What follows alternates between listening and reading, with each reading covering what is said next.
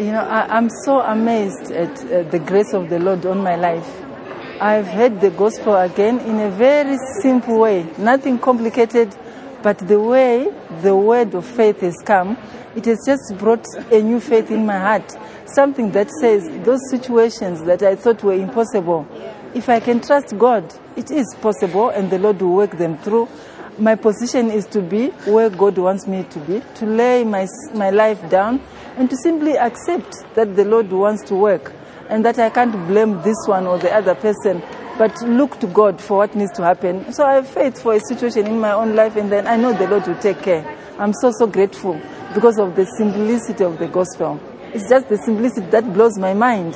It's not like I don't know the Bible, I know it, but the power, the authority, and, and, and the, the truth that's behind what I heard today, I just know it's God speaking into my life.